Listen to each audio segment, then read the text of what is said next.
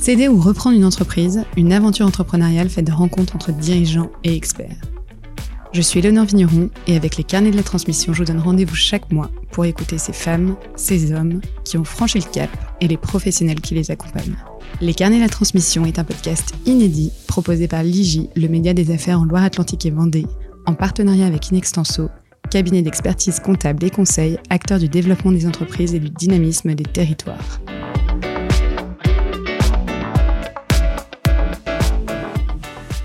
Pour ce premier épisode des carnets de la transmission, je reçois un frère et une sœur, Anne-Charlotte et Mathieu Perron, aujourd'hui aux commandes du manoir de la Régate. Dans cet épisode, ce binôme de choc nous raconte l'histoire fascinante de ce restaurant fondé il y a plusieurs décennies par leur père et leur oncle, passionnés comme eux de cuisine et de gastronomie. Au fil des années, ce lieu est devenu bien plus qu'un simple établissement, il est devenu le témoin des traditions, des recettes secrètes et des valeurs familiales que l'on se transmet de génération en génération. Un héritage familial précieux pour Mathieu et Anne-Charlotte, qui dès leur début ont eu à cœur de redorer le blason de cette maison familiale. En toute sincérité et humilité, ils nous partagent les défis, les réussites et les moments inoubliables de cette aventure familiale unique. Un voyage passionnant à la découverte des mécanismes de la transmission. Bonjour Anne-Charlotte, bonjour Mathieu, bienvenue dans les carnets de la transmission. Alors on enregistre ce premier épisode au Manoir de la Régate, votre restaurant à côté de Nantes sur les bords de l'Erdre. Le Manoir de la Régate, c'est une belle histoire de famille puisque c'est votre père, donc Loïc Perrou, qui a ouvert en 95 ce restaurant avec son frère Pascal. Et aujourd'hui, c'est vous, Anne-Charlotte et Mathieu, que l'on retrouve à la tête de ce restaurant. Alors avant de s'intéresser à vos parcours respectifs et puis avant de parler de toute cette transmission, je vous propose qu'on commence déjà par raconter l'histoire de votre famille, euh, votre famille de gastronomes. Euh, comment est-ce que votre père finalement et votre oncle euh, se retrouvent en 95 à ouvrir ce restaurant? Ils avaient tous les deux eu un parcours de cuisinier. Ils avaient fait tous les deux des belles maisons sur Paris. ils avaient des CV voilà, sérieux et ils avaient le projet de s'associer pour trouver une maison en Bretagne et, ils n'ont pas trouvé euh, vraiment d'établissement qui leur convenait. Et un petit peu par hasard, euh, ils se sont dit on va aller sur Nantes parce que ça reste quand même euh, pas trop loin de la Bretagne. Et, et puis c'est une ville qui est très dynamique. Et, et bon, il y a eu plusieurs essais et ils n'ont pas trouvé. Et, et, un jour, ils sont venus dans ce cul-de-sac là. C'était les Floralies. Euh, juste à côté au parc des expos quoi donc donc ils sont venus ici le tout le, toute la rue était euh, blindée et euh, ils se sont tout de suite projetés. Et, euh, et ça a été un coup de cœur absolu pour Pascal comme pour mon père Loïc. Et alors donc vous, vous avez écrit je vous cite, hein, Notre enfance au cœur de l'agitation de ses cuisines et des va-et-vient des clients a suscité chez nous un attachement à cette maison familiale. Alors racontez-nous quel goût avait cette enfance. On a été élevé au restaurant. À l'époque, on habitait à l'étage. Et pour faire un peu d'argent de poche, c'est vrai, on allait travailler à la plonge. Euh, Mathieu était plus en cuisine, moi j'étais plus en plonge. Et euh, de temps en temps, enfin, au fur et à mesure euh, du temps, euh, j'ai commencé à faire mes premiers services en salle euh, avec ma marraine qui était elle à l'accueil. Et c'est comme ça que j'ai pris goût au métier. Et effectivement, on a été éduqués pleinement dans cet endroit. On faisait des cache-cache aussi. Euh, on, a, on faisait euh, du vélo autour du restaurant. Enfin, c'était notre lieu de vie en fait. Et vous aviez déjà en tête de travailler dans cet univers? Ah oui.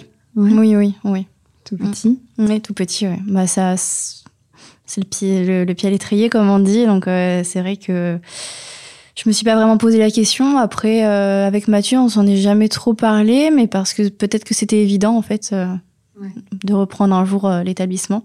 Mathieu, vous reprenez les fourneaux du manoir de la Régate en 2017 alors que vous construisez une belle carrière de chef en Australie auprès du chef japonais Tetsuya Wakuda. Est-ce que vous vous attendiez à reprendre aussitôt l'établissement familial? Non, pas, pas du tout. Pas du tout. Je, jusque, enfin, tout gamin, je m'étais imaginé un jour euh, devenir chef comme, euh, comme mon parrain, comme mon père et, et ici, parce qu'en fait, j'avais connu qu'ici. Mais euh, en grandissant et puis en fur et à mesure des, des rencontres et des expériences que j'ai eues, euh, j'ai pas vu comme euh, devenir chef propriétaire un aboutissement en fait. Ça s'est présenté comme ça, c'était une opportunité à saisir à ce moment-là et fallait prendre une décision puis j'ai pas regardé en arrière quoi. Je me suis dit tiens c'est c'est c'est voilà c'est comme ça et puis voilà, faut y aller. J'ai l'impression que tout ça, vous n'auriez pu l'imaginer sans l'appui de votre sœur. Est-ce que c'était une évidence pour vous de travailler en famille? Non, on n'était jamais vraiment euh, parlé, mais euh, oui, après, euh, enfin, je me suis retrouvé ici en cuisine. ça a été un petit peu compliqué de remettre une équipe en place. Et puis, les gens sont, assez changeants. Donc, je voyais qu'on arrivait à faire des, de belles choses. Puis en salle, c'était un petit peu plus compliqué. Et puis moi, c'était pas ma zone de confort. C'était pas du tout mon domaine.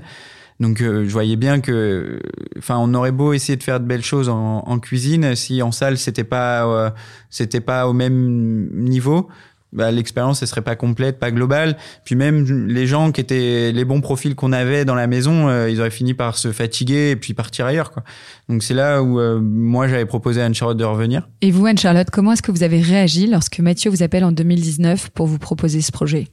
J'étais j'étais contente parce que euh, il avait confiance en moi. Bon ça j'en doutais pas mais euh, ça prouvait euh, une fois de plus mais d'un point de vue professionnel, je savais pas qu'il avait confiance en moi. mais ça m'a mis aussi une pression parce que il fallait que je sois à la hauteur, il fallait que je sois au niveau de, de ses attentes.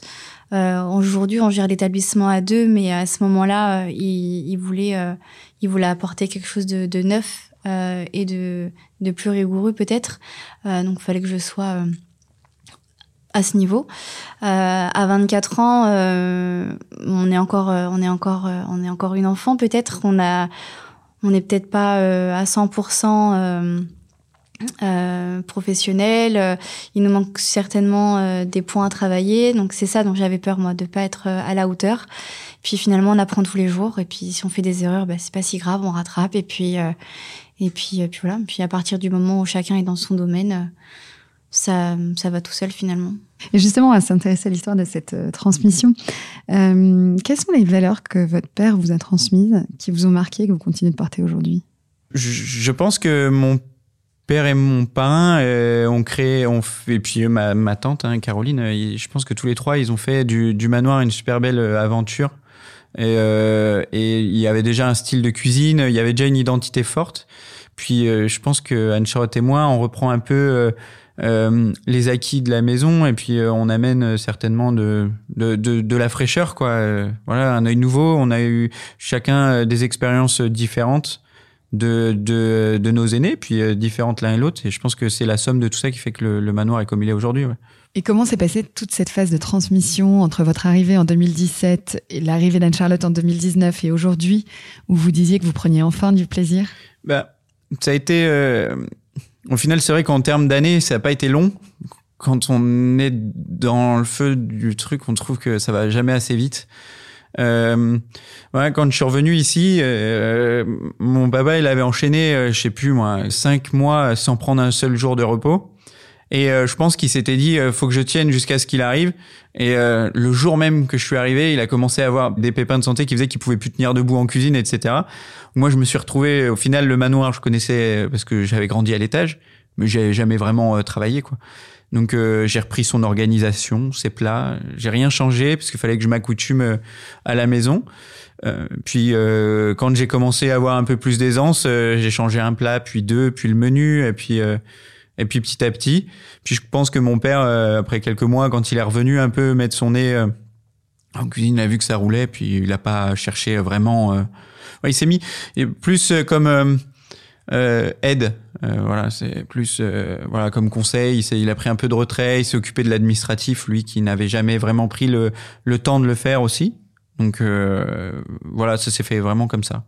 Et vous, en partageant cette aventure, qu'est-ce que vous avez appris l'un de l'autre? Qu'on est complémentaires. Ouais. Enfin, oui. Euh, que je suis chiant aussi. Non. ça va. Sympa, ne le dis pas. non, on n'est pas dans un monde des bisounours, mais euh, c'est vrai que ça se passe plutôt bien quand même. Oui. Mm.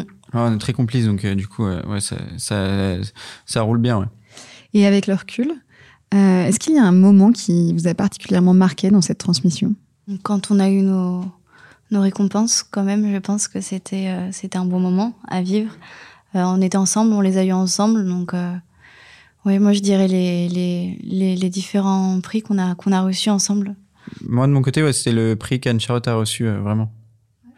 Parce qu'on avait reçu l'étoile et l'étoile verte l'année d'avant. On s'y attendait pas du tout parce qu'on était en travaux et puis c'était un rêve de gosse que voilà, je me voyais pas euh, en étant aussi jeune qu'on serait arrivé, Anne-Charlotte et moi, à nos objectifs. Donc, euh, avoir obtenu ça, je pense qu'on a, mais même encore aujourd'hui, je pense que je réalise pas ce que c'est. Mais euh, vu que c'était le Covid, il n'y a pas eu de cérémonie de remise en fait d'étoiles, donc ça nous a permis de faire la fête beaucoup. Mais il n'y a pas eu de, il a pas eu de cérémonie officielle quoi. Et l'année d'après où Anne Charlotte a obtenu son prix, on n'était pas au courant. Ils nous ont, ils ont appelé au restaurant pour demander si je pouvais me rendre disponible pour aller à la cérémonie de remise. Et je me suis dit, bah, on l'a eu l'année dernière, alors c'est quand même un peu bizarre. Souvent, les chefs une étoile ne sont pas conviés.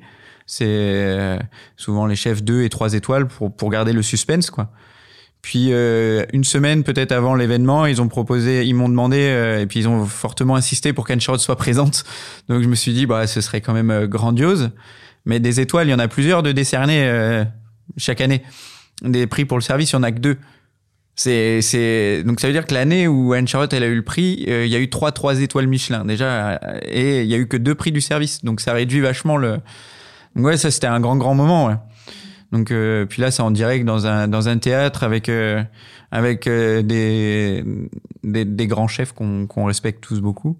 Donc voilà, c'était une vraie fête. On s'y attendait encore moins, je pense que que que, que l'étoile et puis ouais, ça c'était top. Est-ce qu'à l'inverse, il y a eu des moments un peu plus difficiles, des difficultés que vous avez surmontées? Il y a eu des grosses, ouais, quand même.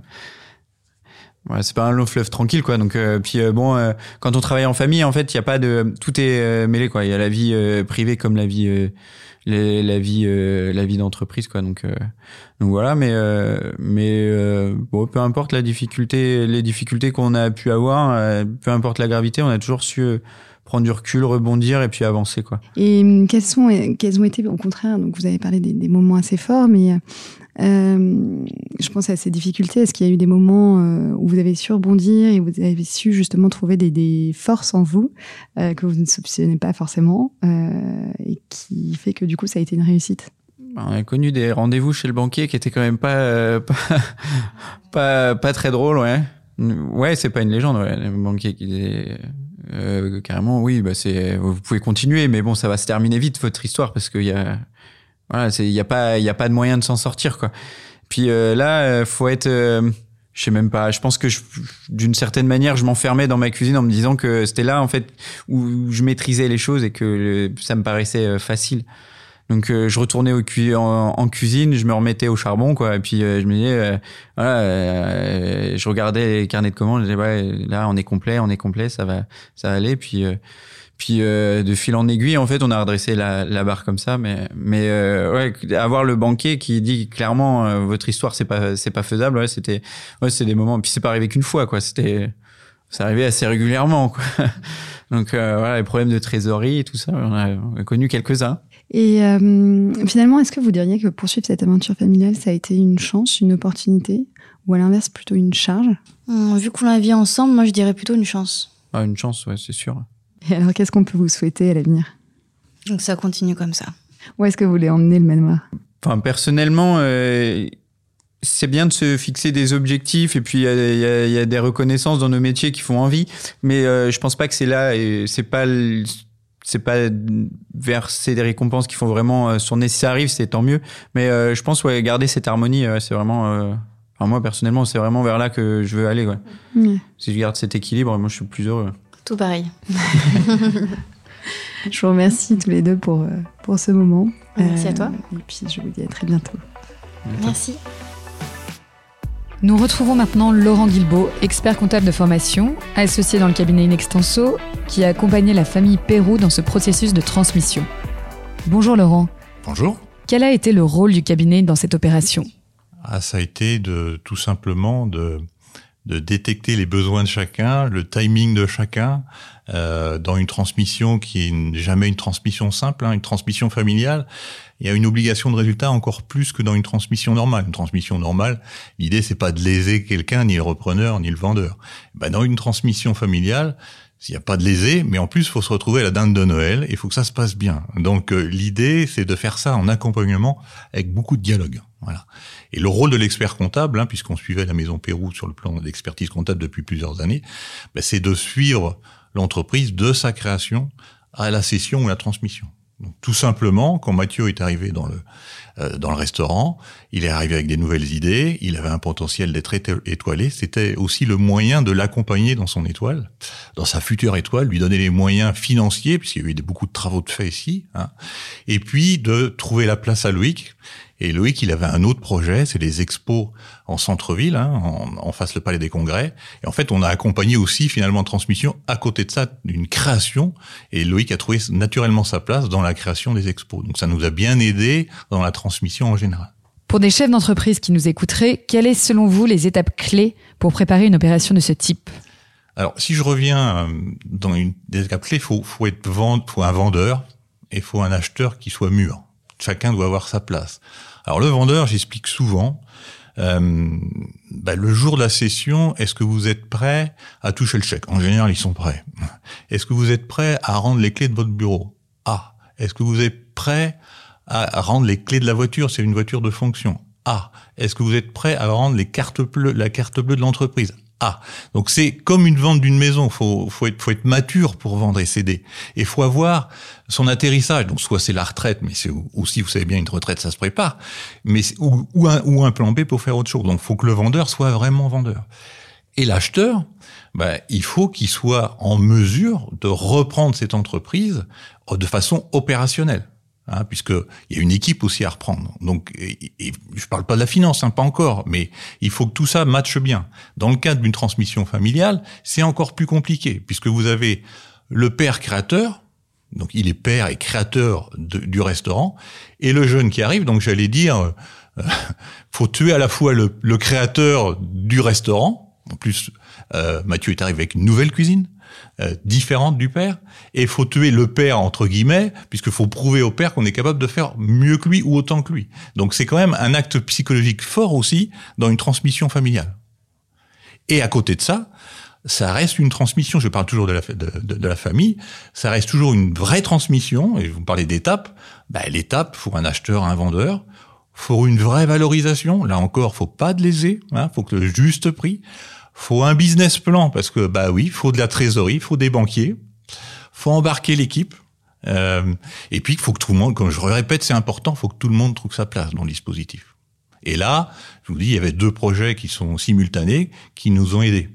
Après, toujours dans une transmission familiale, il y a, il y a beaucoup d'outils Pacte du Trey, euh, euh, donation, les notaires peuvent nous aider, mais c'est à nous de choisir en fonction de ces timings, de ces exigences, quel outil on va prendre. L'outil ne sert qu'à être un outil hein, de la transmission. Et alors combien de temps a pris cette transmission? Entre le euh, l'arrivée de Mathieu et euh, la transmission, en, en fait, c'est trois ans. quoi. C'est déjà faut que Mathieu Mathieu a trouvé sa place en cuisine et c'est venu, il est devenu naturellement le repreneur du, manoir. Autrement, il serait, il n'aurait pas jamais repris le manoir. Ça s'est fait naturellement vis-à-vis des équipes, vis-à-vis de l'entourage financier, par exemple. Hein. Les banquiers ne prêtent pas, surtout dans ce milieu-là, à un chef qui n'est pas chef. pour, pour, pour, résumer, quoi. Est-ce qu'il y a un âge idéal pour céder son entreprise? Faut être prêt. Voilà, faut être prêt à, à, à vendre euh, et pour être prêt à vendre, comme je disais, bah, il faut être prêt à, le lendemain de la vente à faire autre chose, tout simplement, à organiser autre chose, à s'être organisé autre chose. Donc il n'y a pas d'âge. On voit avec la nouvelle génération d'ailleurs, puisque souvent la, la, la transmission c'est le départ en retraite entre guillemets quoi. Avec la nouvelle euh, génération qui sont en mode start-up, c'est pas forcément des start-up, mais ils sont en mode start-up. Ils ont un projet, ils créent ou reprennent. Au bout de dix ans, ils ont fait le tour, ils vendent. C'est plus du tout la même relation à l'entreprise, l'entreprise familiale, telle qu'on était là avec la Maison Pérou, c'est une entreprise, j'ai fait mon cycle, je me plais, je me plais plus, je prends sur un nouveau projet et je vais peut-être acheter une autre entreprise. Donc c'est une question de, c'est une question de maturité en fait, hein, euh, par rapport à ça. Après il y a, il y a, il y a l'effet d'aubaine aussi qui peut, euh, peut arriver puisque vous êtes aussi, ce que j'ai pas dit, si vous êtes peut aussi démarcher dans certaines, dans, dans, certains groupes de sociétés qui cherchent de la croissance externe. Vous pouvez démarcher pour dire ah ben votre entreprise me m'intéresse, je vais vous l'acheter et euh, c'est l'aubaine qui fait qui fait j'allais dire prendre fait maturer le chef d'entreprise dans sa décision de de, de céder. Euh, donc euh, il n'y a pas de temps de temps possible. J'allais dire c'est le départ en retraite, oui, mais c'est pas que le départ en retraite et c'est de moins en moins le départ en retraite. Quoi. Et justement, donc on voit dans l'histoire de la famille Pérou, si je rebondis là-dessus, que Mathieu est arrivé à un moment euh, de l'histoire du manoir de la Régate où bah, le vent tournait un peu. Euh, Est-ce qu'il y a un moment justement idéal dans la vie d'une entreprise pour opérer cette, euh, cette opération? C'est quand tout le monde est prêt à trouver sa place. Au-delà de la finance, nous, la finance, ça va être le, ça va être notre, notre job pour que de toute façon, comme j'ai dit, le prix soit juste et compris, qu'il soit finançable, qu'il soit acceptable par les partenaires financiers. Et si c'est et si c'est ça et tout le monde a trouvé sa place, il n'y a pas de problème. C'est ça le fait déterminant en fait quoi. Et euh, je répète, on voit aussi beaucoup dans les entreprises familiales. Le, le fait de trouver sa place, c'est aussi le vendeur, le père dans le cas présent, qui doit trouver sa place en dehors de l'entreprise. Donc ça a été très bien fait dans, chez, chez la Maison Pérou pour les, les, les raisons que j'ai exposées. Mais combien de fois on a vu des, des pères revenir à l'entreprise? Parce que déjà c'est compliqué dans le cadre d'une session classique, mais quand c'est son entreprise et que c'est le fils, bah on a tendance à venir voir ce qui se passe quoi. Euh, et ça c'est compliqué pour les enfants qui reprennent. Donc il faut bien expliquer pédagogiquement aux parents en général que ben, c'est plus leur entreprise quoi. Et le cap de la carte bleue, comme je disais tout à l'heure, et les clés, je fais exactement pareil quand c'est une entreprise familiale. Pour qu'il y a un avant et un après et que la page se tourne, et elle se tourne bien, entre, entre autres, en général, puisque les entreprises familiales, c'est quand même euh, quelque chose qui se passe bien en France. On a beaucoup d'outils, comme je disais tout à l'heure, et c'est quand même une force de transmettre, entre autres, pour les clients, pour les collaborateurs, l'entreprise dans le giron de la famille. Ça, ça, ça donne en général des gages de, de garantie, et c'est aussi un gage de maintien des valeurs. Hein, on n'est pas que dans l'aspect financier d'une transmission où un grand groupe va arriver, par exemple. Oui, et puis il doit y avoir sûrement cette envie de pérenniser euh, l'entreprise familiale. C'est ça. Bah, c'est aussi la fierté de porter un nom et de pérenniser l'entreprise familiale, bien entendu. Merci Laurent pour euh, ce témoignage d'expert euh, sur cette opération. Bonne journée. Merci pour votre écoute. Nous espérons que ce premier épisode des carnets de la transmission vous a plu. Si c'est le cas, pensez à le noter et à le commenter sur Apple Podcast et Spotify. Retrouvez-nous chaque mois pour un nouvel épisode sur toutes les plateformes d'écoute et sur les sites informateurjudiciaire.fr et inextenso.fr.